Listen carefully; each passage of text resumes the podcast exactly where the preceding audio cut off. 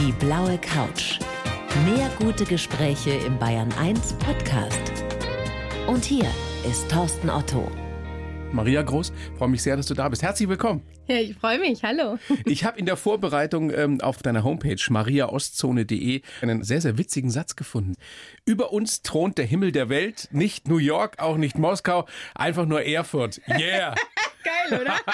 Ganz bescheiden. Ja, also spricht für ein sehr gesundes Selbstbewusstsein, aber auch für eine große Heimatliebe. Ja, absolut. Ich glaube auch, dass viele Leute meiner Generation ja jetzt auch wieder den Weg nach Hause finden, also eben äh, nach Ossiland weil du halt äh, manchmal witzigerweise, ob du es jetzt forcierst oder es passiert einfach, aber dass du doch irgendwie so einen Namen frisst an dem, wo du herkommst, obwohl du am Anfang, wenn du weg bist, erstmal ganz viel ablehnst. Also Und du warst ja viel bei mir. Weg. Ja. ja. aber ich merke doch, dass ganz viel Thüringen äh, in mir gewachsen ist, obwohl ich das, glaube ich, lange gar nicht so wahrgenommen habe. Glaubst du, das hängt auch mit dem zunehmenden Alter, mit der zunehmenden Weisheit zusammen? Ich meine, du, du wirst jetzt demnächst 40. Ja, danke. Ich wollte mal ganz charmant darauf hinweisen. Demnächst 40, genau. ja, ich werde demnächst 40, aber ob das dann mit Weisheit zusammenhängt, ich glaube, äh, mehr so einer äh, inneren Einsicht, dass es gar nicht schlimm ist, wo man herkommt. Also, Sogar ganz schön, weil es ja mit Tradition auch Es zusammenhängt. ist einfach äh, was, was zu mir gehört. Ja, und ich glaube, als junger Mensch, da hast du immer so eine Phase, bist erstmal dagegen. Das ist so, das fängt in der Pubertät an und je nachdem, wie lange das anhält, kann sich das bis, äh, keine Ahnung, in die 50er reinziehen. Und dann kommt zum Glück das Klimaterium, werden auch die anderen ein bisschen normaler. Was kommt da eigentlich bei Männern? Naja, das, das ist ja genau das Ding, gell? Wechseljahre. Wenn man im Bekanntenkreis so durchschaut, gell? wer hat da noch die Originalfrau? Aber bei mir ist es im Grunde, dass ich wieder zurückgekommen bin in die Heimat, wirklich über das Jobangebot ja. damals passiert. Also du hast zwei, zwei, drei Jahre lang ja ein, ein Sterne-Restaurant geführt mhm. und hast jetzt seit 2015 eben die Bachstelze. Mhm. Wunderbares äh, Gasthaus mit feiner, mit bodenständiger Küche, aber mit Sternegastronomie hast du eben nichts mehr am Hut. Das war ja eine bewusste Entscheidung mhm. von dir. Gab es einen einzigen Moment, in dem du das bereut hast? Nee, also bereuen absolut gar nicht. Wo ich vielleicht wehmütig noch manchmal dran denke, dass wenn du wirklich so richtig lange Tage in der Küche hast, weil ich bin ja alleine in der Küche, das Projekt in der Bachstelze ist schon quasi wie so eine italienische Trattoria. Ich koche und mein Mann schmeißt einen Service. Also es ist auch relativ klein. Ja, sehr klein, gemütlich. Und äh, das Einzige, wo ich das vielleicht mal, aber wirklich an so ganz schwachen Tagen, ja, da denke ich dann so zurück, wo du jemanden hattest zum Kartoffeln schälen zum Putzen. Du machst das jetzt alles ganz alleine, also ja, ich mit brauche viel kleinere. Portionen. Also früher, äh, wo ich gearbeitet habe, ich hatte ja nicht nur das Fine Dining dran, wir haben ja bis 1000 Sitzplätze geschickt, also da, da, da wäre es ja auch Boah. mit Kartoffeln gar nicht fertig gewesen. Da wäre die erste Charge schon verkommen. das heißt aber auch, Maria, du hast, jetzt, du hast jetzt niemand mehr, den du anschreien kannst, außer deinem Mann. Ja, und äh, die Küchenfliesen. genau. Aber ich, das habe ich sowieso hinter mir gelassen. Ich bin wirklich hier viel entspannter geworden. Also ich hatte eine Hochphase, wo du natürlich in der Gastronomie sehr, sehr militärisch in der Küche agieren musst, damit einfach alles auf den Punkt. Also in der Spitzengastronomie muss es militärisch zugehen, anders würde es nicht funktionieren. Ich würde sagen, ja schon. Ich würde auch, also, wäre mal interessant, was ein Professor sagt, der jetzt gerade irgendwie äh, eine, eine Operation am offenen Herzen macht. Also wie der das sieht, ja. Also das ist auch kein Gesprächskreis, wo sich hier noch fünf Krankenschwestern mit einklinken und dann noch irgendwie der Assistenzarzt und die Assistenzärztin und die Narkoseärztin, alle haben noch einen Beitrag. Ist ja nicht ganz so wie in amerikanischen äh, Serien, so das wahre Leben, ja. Also das ist ja schon je nachdem, wie erfolgreich man ist, egal in welcher Branche schon so, dass du immer Zeit für eine offene Diskussion hast und für eine kreative Entwicklung, aber dann natürlich auch einen Zyklus am Tag hast, wo wirklich einer den Rhythmus vorgibt und nach einer dem wird sich dann gerichtet. Klar. Was ja? es jetzt da zu essen in der Bachstelze? Was macht den großen Unterschied aus äh, zur Spitzengastronomie, zur Sterneküche früher? ja, ganz einfache Dinge, die uns selber schmecken. Mein Mann und ich, wir werden immer dicker anstatt dünner. Ja, also uns, uns schmeckt unser Essen. Es ist äh, gut gewürzt, wie das in Thüringen üblich ist. Man bekommt Durst. Deftig. Genau, aber natürlich auch mit dem, ähm, ja, wie, wie, soll ich sagen, mit dem Anspruch, dass man doch spürt auf der Zunge, dass ich mir mal ein bisschen verschiedene Sachen angeschaut habe. Also, dass ich auch mal raus war aus Thüringen, weil ich glaube, das ist eigentlich das Beste überhaupt, äh, wenn man Heimatliebe füllen will, inhaltlich, dass man sich mal äh, ringsherum anschaut, was alles noch so gibt auf der Welt und äh, diesen Spirit dann wieder mit nach Hause bringt. Und genau dann passiert das, was du ja gerade schon angedeutet hast, dann weiß man das auch wieder zu schätzen. Absolut. Was man zu Hause hat. Passend dazu gibt es dein allererstes Kochbuch? Ja, Kann es sein? Überhaupt mein erstes Buch, hallo? Deine, Früher habe ich ja Romane Ja, geschrieben. es sind ja auch viele Bilder drin. Maria, gerne ohne Sterne, lecker kochen mit den Lieblingsrezepten von Maria Groß. Ähm, Gibt es ein Lieblingsrezept, das du hast, ähm, mit dem du besonders äh, emotionale Geschichten verbindest, wo du sagst, das möchte ich jetzt den Bayern 1 Hörerinnen und Hörern unbedingt zum Besten geben? Also richtig emotional nicht, aber weil ich finde, das passt in jede, Fa also in jede Jahreszeit so, weil du kannst es wahnsinnig kombinieren, egal ob du das im Herbst zubereitest, im Sommer, im Frühling oder im Winter. Und äh, das finde ich persönlich, weil es auch einfach und schnell ist, dass dieses rote Beete Risotto, das ja. ist auch mit im Buch und das ist geil, allein natürlich von dieser leidenschaftlichen Farbe, die es hat, dass du es halt nicht mit Wasser und Brühe aufgießt, sondern einfach wirklich nur mit rote Beete-Saft, am Ende halt mit unverschämt viel Butter schön gebunden und je nach Jahreszeit, wie jetzt hier, wenn äh, der Sommer quasi anfängt, im Frühling kannst du es machen mit wilden Spargel, Grünspeise. Es gibt einfach wunderbare Effekte, dieses tiefe Rot, so wirklich so, so richtig Passion und dann so ein knalliges Grün dazu oder ein Paradieschen drüber geworfen, ist geil. Und dann hast du so, so ein Frühlings-Comeback und im Sommer kann ich nur jedem empfehlen, ein schön gegrilltes Steak und dazu dieses Risotto, aber kombiniert mit so frischen gepflückten Himbeeren. Auch total geil. Ein bisschen Zitronenabrieb drüber. So sexy. Also ganz schlicht, aber wirklich fein. Sexy und lecker. Gott, mir läuft das Wasser im Mund zusammen, Maria. Und es läuft gut mit der Bachstelze, oder? Das ist, ich Ja. meine, du wusstest ja vorher auch nicht, ob das wirklich so funktionieren würde. Man muss manchmal, glaube ich, auch gesundermaßen die Augen zumachen vor dem Risiko, was man eingeht mit so einem Projekt. Und das habe ich Man zum muss Glück. sich mal was trauen. Ja, und äh, wir neigen ja nun in diesem großartigen Land nicht dazu, uns zu viel zu trauen, sondern eher sogar uns zu wenig zuzutrauen. Weil es ja auch sehr schwierig ist, wenn es nicht funktioniert. Dass du als Unternehmer scheitern kannst, ist ja ein Thema, das kann aus vielerlei Gründen passieren. Und ähm, das ist ja schon schwierig in Deutschland, da irgendwie gut aus so einer Nummer rauszukommen, wenn du einmal so einen Bruch drin hast. Und ich bin total dankbar, dass es quasi mit unserem modernen, Anführungszeichen, Vintage, Shabby Chic, äh, Kreuzberg-Wirtshaus in Thüringen gut läuft. Hast du, hast du mehr Zeit als früher in der Sternegastronomie oder weniger? Es ist anders geworden, halt, weil du jetzt natürlich ähm, auch so, äh, ich mache den Garten, das ist so mein Heiligtum, ja, also das ist so und deshalb bin ich natürlich auch dann beleidigt, wenn das jemandem nicht gefällt. Wie, wie soll ich das sagen? Ich habe halt auch durch äh, so ein paar Fernsehsachen, die ich nebenbei mache, auch manchmal weniger Zeit wie früher, aber es ist natürlich äh, Luxus. Also ich führe ein ganz privilegiertes Leben, das ist mir auch vollkommen klar. Schau mal, wie heute hier, ich bin heute früh in Zug gestiegen, jetzt bin ich in München, das ist doch easy. Nachher äh, habe ich noch woanders einen Termin, zwei Fliegen mit einer. Und du machst das, was du am Klappe. liebsten tust. Kochen und darüber ja, reden. heute nicht. Ja, also heute ein bisschen mehr reden, weil ich bin Ja, aber reden tatsächlich. tust du auch gerne, oder? Ich es kann fällt dir zumindest nicht schwer. nee, absolut. Gell? Aber äh, fest steht schon hier, dass eigentlich so praktische Arbeit mich total äh, ausfüllt. Und nach so einem Tag wie heute, wenn ich wirklich so ganz viel immer reden muss, ähm, bin ich total froh, wenn ich wieder im Garten sitze. Geht mir übrigens ganz genauso. Echt? Wenn man denkt so, ich ein in meinem Garten sitze, bin ich auch sehr froh.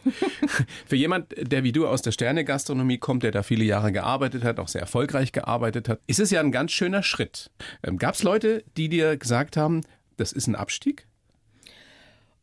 Also ich sag mal so, in Deutschland sagt dir das ja selten jemand direkt, weil die politische Correctness ganz viele Positionen gar nicht mehr zulässt. Aber das Gute ist, für mich hat sich mein Publikum eigentlich deutlich verjüngt, deutlich auch ähm, verbessert in dem Sinne, als dass wir natürlich mit dieser Konzeptidee eines Wirtshauses ein viel breiteres Publikum ziehen. Aber wie haben denn die, ähm, die Kolleginnen und Kollegen reagiert? Dass du den Mut hast, jetzt einfach alles stehen und liegen zu lassen. Wahnsinn. Was war denn aber letztendlich ausschlaggebend? Gab es ein Schlüsselerlebnis, wo du gemerkt hast, ich will das nicht mehr, diesen Druck auch in der Sternegastronomie? Ich muss, ich will was Also ich anderes muss machen? Ganz ehrlich sagen, die Leute reduzieren das immer so auf den Stern. Der Stern, der war nie mein Problem, ja. Für mich ist eigentlich mehr ringsherum. Viele wissen nicht, dass ich früher sehr groß gearbeitet habe, um diesen Luxus des mm, Sternrestaurants unten in der Clara haben zu dürfen, musste ich oben mit meiner Mannschaft ja Geld verdienen. Das muss man ganz klar sagen. Und das hat für mich eigentlich äh, mehr den Stress ausgemacht. Also ich habe nicht den Luxus gehabt, unten 20 Sitzplätze zu bedienen mit meiner Art des Kochens, sondern mehr mit diesen, mit dieser ganzen äh, Infrastruktur, die dranhängt, dass die Leute pünktlich kommen, dass die Leute motiviert sind, dass die Leute ordentlich angezogen sind. Du musst hoffen, dass sie guten Tag, bitte auf Wiedersehen und äh, ab und zu mal Also es lächeln. ist Also schwierig, du musst Nachwuchs zu finden, guten Nachwuchs in der Gastronomie? Ja, total. Du hast einzelne motivierte, starke Leute, aber die sind natürlich hart umkämpft auf dem Markt. Man wirbt sich gegenseitig Leute ab und du musst gelassener werden, weil du kriegst nicht alles von jetzt auf gleich hin und du kannst es dir auch unmöglich leisten, für alles irgendwelche Handwerker zu nehmen oder irgendwelche Spezialisten. Das wäre vielleicht wünschenswert, aber alles, was du quasi nachhaltig machen willst und konzentriert auf ein ordentliches Handwerk, das ist ja nahezu unbezahlbar geworden. Das, das, das ist irre in Deutschland. Das heißt, als Gastronomin heutzutage musst du eigentlich alles können. Ein bisschen zumindest. Absolut. Also äh, Entertainerin, deshalb bin ich ja heute hier. Das bist Nein, du unbestritten. Ja, Nein, das kann aber, ich bestätigen. Äh, äh, definitiv glaube ich wirklich, es ist auch gefordert vom Gast. Ja, der Gast will gar nicht mehr diesen Koch, der da total sozialphobisch hinten in der Küche steht, sondern äh, man sieht ja die ganzen Konzeptideen, die es jetzt für moderne Restaurants gibt. Du kannst in die Küche schauen oder die Küchenmannschaft serviert sogar selber das Essen direkt vorm Gast. Kommt auch durch den Fachkräftemangel. Diese ganzen neuen Ideen sind ja auch entwickelt aus der Idee heraus, wie können wir weiterhin gute Qualität bieten zum gleichen Preis, aber mit weniger Personal. Ich habe das Gefühl, es wird alles lässiger, auch ja, in der gehobenen Gastronomie. Absolut. Wie verändern sich denn die Gäste aus eurer Sicht? Ja, also ich muss sagen, in der Bastelze, wir haben eine harte Gästepolitik. Also jeder, der uns total stresst, weil er einfach anmaßend ist und übergriffig, dem sagen wir das auch und bitten ihn, dass er ein bisschen runterkommt, weil wir haben nur ein Grundgesetz in der Bastelze und das ist Augenhöhe. Und jeder, der sich durch diese Augenhöhe provoziert fühlt, der, das funktioniert bei uns nicht. Aber das könnt ihr euch wahrscheinlich auch leisten. Ich meine, nee, die wenigsten trauen sich das, oder? Die wenigsten Gastronomen. Ja, ich glaube. Ich habe neulich wieder mit einem gesprochen, auch in der Spitzengastronomie, der sagt, du kannst eigentlich keinen mehr rausschmeißen, egal wie er sich benimmt, weil der wird in irgendwelchen sozialen Medien sich verbreiten. Ja, na klar, das ist also das ist ein Flächenbrand. Es klingt kitschig, aber ist schön, weil ich das tatsächlich so versuche mit meinem Team zu leben, dass für mich jeder gleich ist und ich mache keinen Unterschied, ob jetzt irgendwie ein Lokalmatador von Politiker da sitzt oder äh, äh, Mandy mit Sandy äh, einen schönen Abend haben will oder nebenan hier ähm, keine Ahnung Ahnung, 30-jähriger äh, Hochzeitstag gefeiert wird und nebenan ist irgendwie noch ein Tisch mit jungen Leuten von der Bauhaus-Uni. Finde ich geil. Weil das ist doch eigentlich das, was wir wollen. Wir und wollen alle du gleich und alle kriegen gutes Essen. Ja, alle, für alle nehme ich mir Zeit, wenn ich am Ende rauskomme und ich mache nicht da irgendwie, du hast manchmal bei Leuten, die nicht bei sich selber wohnen oder in sich selber, hast du immer das Gefühl, dass die sich natürlich wahnsinnig profilieren müssen und für Leute mit extremen Profilneurosen, da ist die Bachstelze äh, nicht, nicht der Place to be. Ich will nicht übertreiben, aber 95 Prozent geile Gäste und dann hast du 5 Prozent, wo die, die echt sehr betreuungsintensiv sind und von diesen 5 Prozent kriegst du vielleicht 2,5 befriedet durch persönliches ja. Auftreten und ganz viel Energie. Aha. Aber ich sage eins, wir in der Gastronomie, egal ob Servierdamen oder Köche, wir sind nicht hauptberuflich Verhaltenstherapeuten, sondern wir sind tatsächlich auch Handwerker und wir müssen auch eine Leistung erbringen innerhalb von einer limitierten Zeit. Und da ist es eigentlich total unfair, gegenüber den 95 Prozent so viel Zeit mit diesen fünf Unzufriedenen zu verbringen. Mein Mann hat mir das erklärt. Nur mal ganz kurz. Er hat gesagt, Maria, früher habe ich mich auch, weil ich komme aus Sternegastronomie und da kriegst du jeden wie eine Amöbe bis zum Anschlag. Machen wir nicht mehr. Er hat mir das super erklärt. Ich habe aber lange dafür gebraucht, das zu verstehen. Er hat gesagt, Maria, wenn du deine Zeit jetzt mit diesem Arschlochtisch verschwendest, dann bring diese zwei Arschlöcher das nächste Mal noch zwei Arschlöcher mit, dann hast du schon vier in deinem kleinen Lokal sitzen. Und wenn du für die dann wieder alles machst, was die wollen, dann hast du am Ende womöglich noch acht da sitzen. Wir müssen es so machen in der Bachstätte, dass wir die Leute, die, die geil sind, die, die super zu uns passen, dass wir uns auf die konzentrieren, dass wir das maximieren. Ein Rezept fürs Leben, so müsste man es äh, grundsätzlich in seinem Leben anstellen, mhm. dass man sich um die hoffentlich 90, 95 Prozent netten Menschen kümmert und die anderen einfach links liegen lässt und sich um die nicht mehr kümmert. Die das haben Problem schlechte Laune. Ist eben, die machen so viel Krawall. Ja. Diese 5%, die klopfen, die trommeln, die schreien, die legen sich wie so ein Dreijähriges, ja, auf dem Rücken, alle vier so, wo du denkst, sag mal, ist der wahnsinnig geworden? Ja, holt den mal bitte einer hier ab. Das sagt sich manchmal leichter, wie es ist, gerade wenn man auch in persönlichen Beziehungen zu jemandem steht oder Geschäftspartner. Das ist ja, es hängt ja, je erfolgreicher du bist oder auch je älter du wirst. Ich glaube, manchmal hat gar nichts mit Erfolg zu tun, aber bist du ja immer von noch mehr Instanzen wieder abhängig. Und wir Menschen, wir sind sehr verschieden, was grundsätzlich ja auch schön ist. Aber wenn wirklich so zwei Welten aufeinander prallen, ist schon schwierig. Aber ich merke, das ist ein Thema, über das wir stundenlang reden könnten. Mhm. Ja, das gibt es nämlich in jeder Branche. Das, das hat die Gastronomie nicht exklusiv für sich. Ich habe für dich jetzt einen Lebenslauf geschrieben, Maria. Oh, cool. Den liest du bitte vor. Okay. Und danach sagst du mir, ob das so hinhaut oder nicht. Bitteschön. Okay. Ich heiße Maria Groß und bin die Pippi Langstrumpf unter den Köchinnen.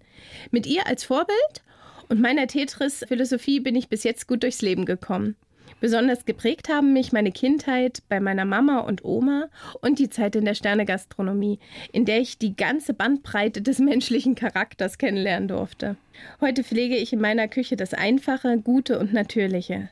Für die Zukunft wünsche ich mir, dass Qualität und Tradition wieder modern und mein Mann und ich weiter so ein tolles Team bleiben. Aber finde ich ganz geil. Findest du okay? Ja, finde ich Können wir schön. mitarbeiten? Ja, absolut. Pippi Langstrumpf unter den Köchinnen?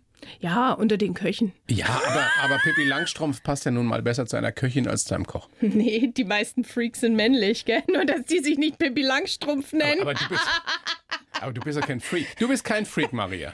Nee, Du stimmt. bist, Jetzt du wirst bist, pass sagen. auf, ich habe dich ja nur ein, zwei Mal getroffen und ich würde dich jetzt spontan als jemanden einschätzen, der einfach seinen Weg geht und der, der im Endeffekt, ich will nicht sagen, ähm, dem es wurscht ist, was andere denken, aber der sich die Welt schon ein bisschen so Pippi Langstrumpf-mäßig macht, wie es ihr gefällt. Mhm. Oder? Ja, klar, ja.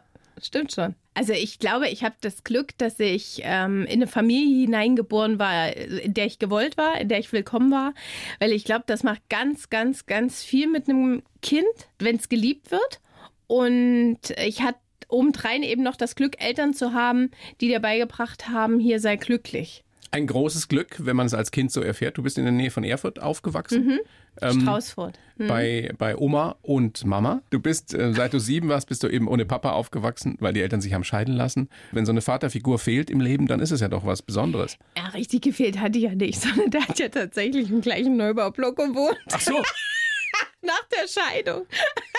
Aber es war das für heißt, mich. du hast praktisch zwei Wohnungen gehabt. Du hättest dich immer im Zweifelsfall zum Papa noch flüchten können, Naja, nee, war. bei dem ist es ungemütlich. Also bei Papa musste man sich immer nach Papas Bedürfnissen richten. Und Mama, Hotel Mama ist schon äh, das Fünf Sterne und äh, Papa ist mehr so Bed and Breakfast. Gell? Also, Du hast auch, du hast auch mal gesagt, ähm, mit Papa war es eher so ein Kumpelverhältnis. Und, und Mama und Oma waren so, ich will nicht sagen die Vorbilder, aber die starken Frauen in deinem Leben. Ja. Ja, und vor allem auch so emotionale, stabile Konstanten. Wenn du wirklich jetzt so Krisen hast oder so, ja, so mal so ein paar Stolpersteine, dann ist es ja total wichtig, dass du jemanden hast, der dich festhält. Und das ist total schön. Und das war immer meine Mama und meine Oma Lize. Also ist es noch. Meine Oma lebt auch Die noch. lebt auch noch, ja. Und die ist jetzt 84, 85? Genau, 84. Lass uns kurz noch aufklären, was es mit dieser Tetris-Philosophie zu tun hat, die ich dir da reingeschrieben habe. Was meinst du damit? Das ist ja ein Zitat von dir. Wenn dann Leute fragen, ja, wo willst du in zehn Jahren? So eine komische Fragen kriegst du ja manchmal. Und ich denke, oh mein Gott, das habe ich noch nie drüber nachgedacht, weil ich lebe ja im Hier und Jetzt und das meine ich nicht naiv, sondern das, das meine ich bewusst, so. ja. so. Und ähm, ich glaube immer so gerade zurückblickend, das ist wie beim Tetris, wo du siehst, du setzt das jetzt zusammen und schon bist du auf einem anderen Level. Und genauso ist es mit dem lieben Gott, wenn der dir immer so Pakete schickt, wo du denkst, sag mal, meint der mich? Was will mir der liebe Gott mit dieser Scheißsituation sagen oder mit dieser Person oder mit diesem Schicksalsschlag, ja? Also mach das Beste draus, was das Leben dir so hinwirft. Ja, und, Und jammer konzentrier nicht dich drüber. auf die Dinge, die, die geil sind, weil du findest selbst in einer beschissenen Situation, findest du was. Also das fand ich hier ähm, bei Hertha Münger, also ich, ich lese selten depressive Bücher, aber das hatte ich mal gelesen, weil mir das mein Chef geschenkt hat, diese Atemschaukel, ja. Und wo ich dachte, so, also das ist total hochdepressiv, wie auch immer, aber da siehst du auch, da, egal in welcher Situation du bist, du kannst dich in jeder Krise einrichten, weil so sind wir Menschen. Und das ist dieses Glück im Unglück, das ist genau, glaube ich, hier, das, dass du glücklich sein kannst, wenn du das Glück im Unglück siehst. Also, und ich weiß total, wie schwer das ist, weil wir haben Dinge, die wir überhaupt nicht fassen können. Ja, gerade hier, wenn auch Kinder erkranken, also wenn, wenn Leuten das Leben genommen wird, obwohl sie noch gar nicht erwachsen sind. Es gibt so viele äh, schlimme Dinge, die passieren.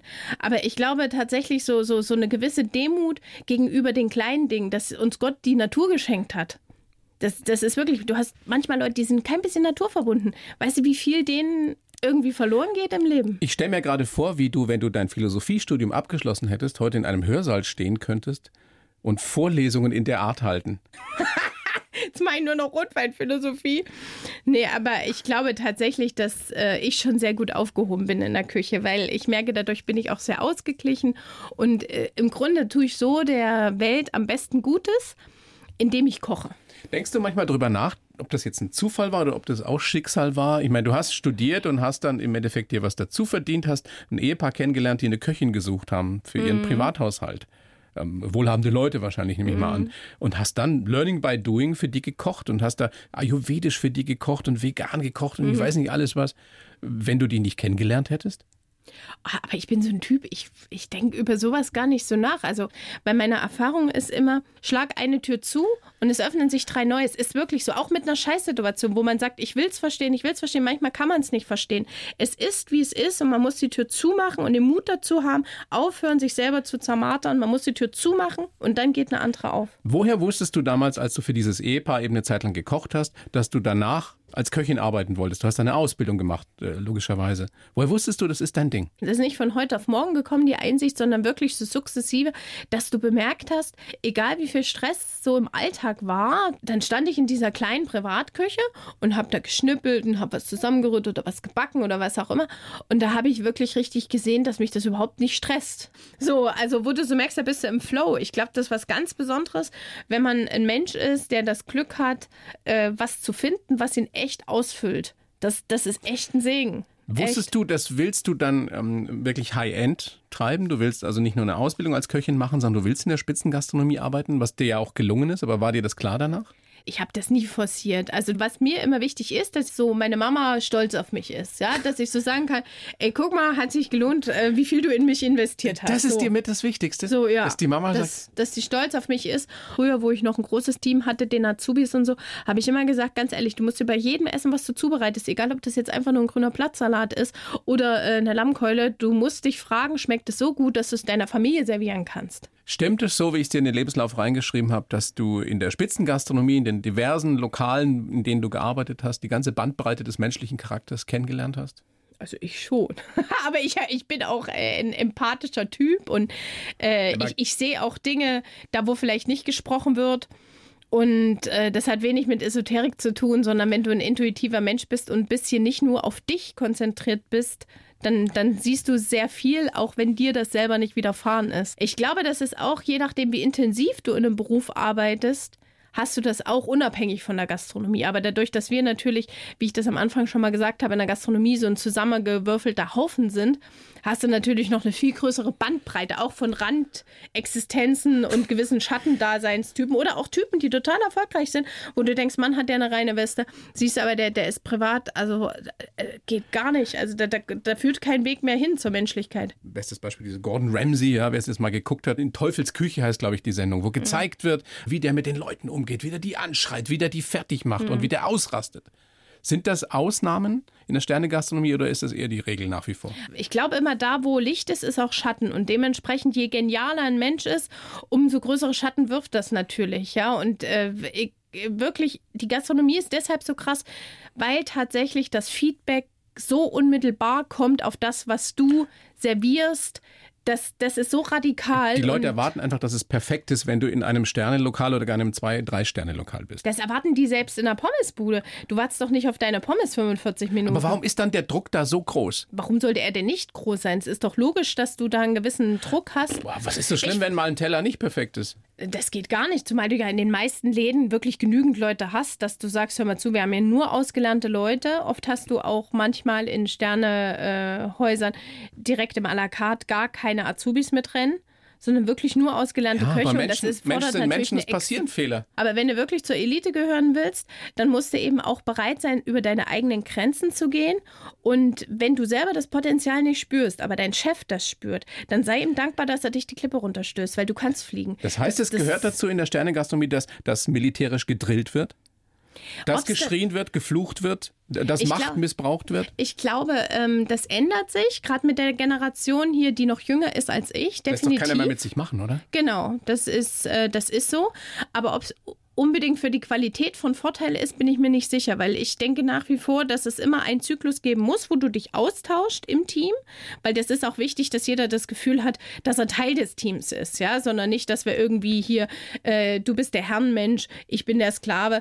Die, diese Dinge funktionieren so im 21. Jahrhundert in der ersten Welt nur noch bedingt, aber ich glaube tatsächlich, wenn du eine Exzellenz gründen willst, dass du dich am stärksten im Team orientieren musst und es kann nicht der Schwächste im Team der Maßstab sein und das ist ja eine Sache, Sache, die sich in Deutschland sehr durchgesetzt hat, die ich äh, echt bezweifle. Also, dass das gut ist, um weiterhin Made in Germany hochhalten zu wollen. Zumindest in der Spitzengastronomie oder in, in ähnlichen das, Branchen. Das also würde wenn, ich jetzt auf alle Bereiche Ja. beziehen. Maria, Maria, wenn man, wenn man euch sieht und speziell auch dich zum Beispiel in so Shows wie Kitchen Impossible, wo es ja Mhm. darum geht, ähm, dass man an irgendeinem Ort, in irgendeinem Lokal dort ein Gericht nachkocht, ohne das Rezept zu wissen und Mhm. dann äh, der Jury serviert, die aus Stammkunden ähm, besteht. Zum einen, glaube ich, macht das irrsinnig Spaß. Zum anderen ist es ja wirklich auch eine Herausforderung und da sieht man, wie ihr improvisieren könnt. Ihr wollt da nicht verlieren.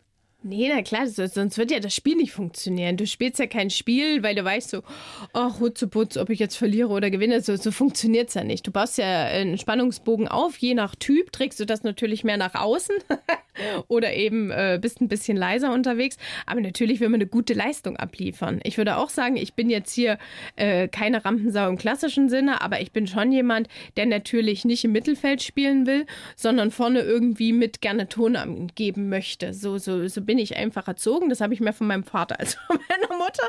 Ich glaube, das, das ist ja gerade das Schöne, wie gerade bei Kitchen Impossible, so dieses Improvisierte, diese Schnipseljagd für Erwachsene, halt mit Schwerpunkt Kochen, dass du dich da so drauf einlässt, dass du so scheibchenweise immer die Informationen bekommst und, und dass du auch äh, weißt, dass du hier eine gewisse Fallhöhe hast. Ja, also davon lebt ja dieses Format, deshalb ist es auch so ultra Tim erfolgreich. Melzers Format. Ja. Vielleicht für die wenigen, die es noch nie gesehen haben. Und es macht wirklich großen Spaß zu gucken. Ja. Du hast dich mit ihm ja schon des Öfteren gebettelt. Und ich glaube, ganz, ganz viele merken auch, dass Tim Melzer schon richtig gut kochen kann. Dass da nicht nur eine große Klappe dahinter steckt. Ja. Also für kleine Gruppen, sagt er ja selber, kann er sehr gut kochen, aber alles, was über 20 Personen ist, ist nicht so seins. Also, das ist ja irgendwie das Sympathische äh, an Tim, dass der sich da auch äh, selber aufs Korn nehmen kann. Ja, das, das, also das ist ja eine Gabe, das, das ist ja göttlich. Damit übersteht sich, glaube ich, das Leben auch leichter. Also, Die hast du aber auch, die Gabe. ja, ja, also absolut. Gell? Humor ist ja nun wirklich eine Haltung, die einem in den allermeisten Situationen im Leben hilft. Ja, na klar, und vor allem auch Humor über sich selber, also zu lachen. Ja, das können ja manche wirklich nicht. Die können zwar tausend schlechte Witze über andere machen, also bei der einen über den und du denkst, oh. Wie ist denn das in eurer Ehe? Wer ist da äh, der Humorbegabtere oder wer hat's nötiger? Also, äh, äh, Matthias könnte manchmal humorvoller sein. Jetzt wird schon wieder eine geklatscht kriegen. Bam. Nein, aber ich, ich finde wirklich hier echt so, das, das nimmt so Spannung aus einer Ja, Situation. klar. er ist auch wahnsinnig emotional, aber ich glaube, sonst wären wir nicht so erfolgreich. Ja, wir ergänzen uns beide schon ziemlich so wie Lump und Latsch. Das ist schon eine gesunde Mischung. Da, wo ich zu nachlässig bin, justiert er radikal nach und umgekehrt genauso. Da, wo ich denke, Mensch, hier, bin bin ich plötzlich die pedantische, wo er denkt, Mensch, jetzt mach dich mal ein bisschen locker. Also ich glaube, da haben wir schon einen guten Flow. Und dann natürlich so Alltagskrisen zwischen Mann und Frau. Da wünschte ich mir natürlich manchmal eine Portion Humor. Dass mein Mann auf meine Kommandos ein bisschen schwächer reagiert. Ja? Das verstehst du unter Humor.